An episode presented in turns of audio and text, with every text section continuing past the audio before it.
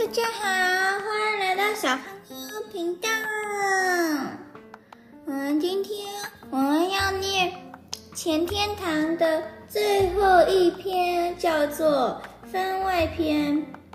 打烊后的前天堂，所以这章就叫做番外篇，就是故事再多一点吧，应该是这样的。然后我们就开始念故事喽。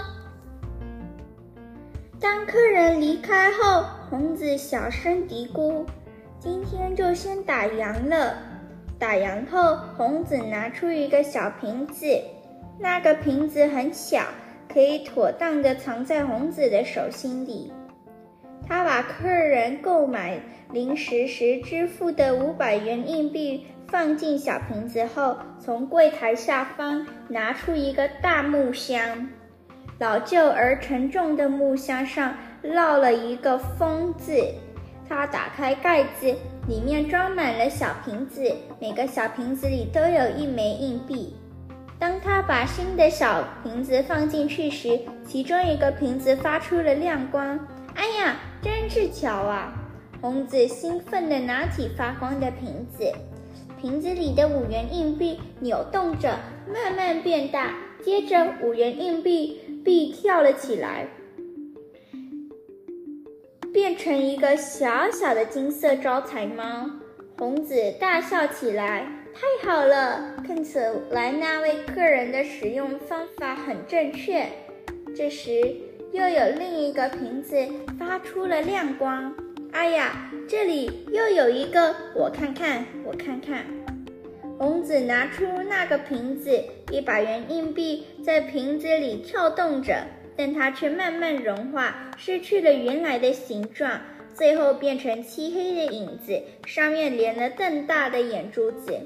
红子叹了一口气：“真可惜，这位客人失败了，宝物又变成了不幸虫。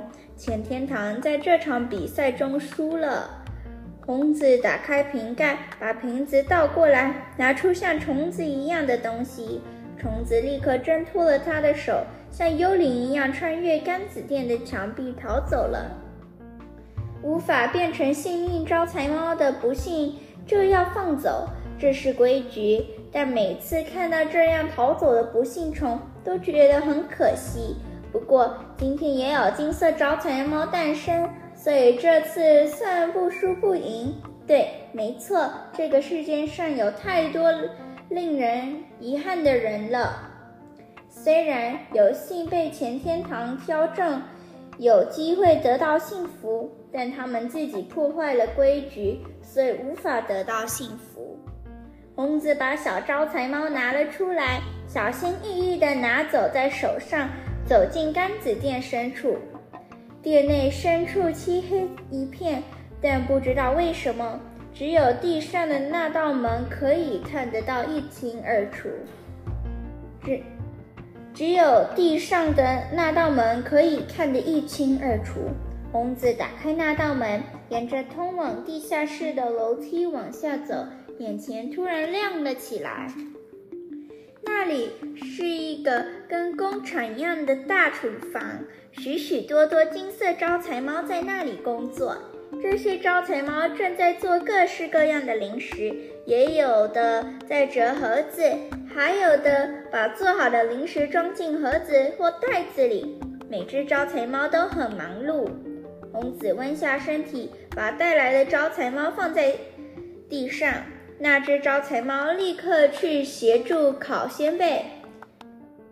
把不幸变成幸福，把幸福变成不幸。前天堂会挑选客人，只要客人得到幸福，前天堂就赢了；如果客人变得不幸，前天堂就输了。不知道明天会是怎么样的客人走进了前天堂呢？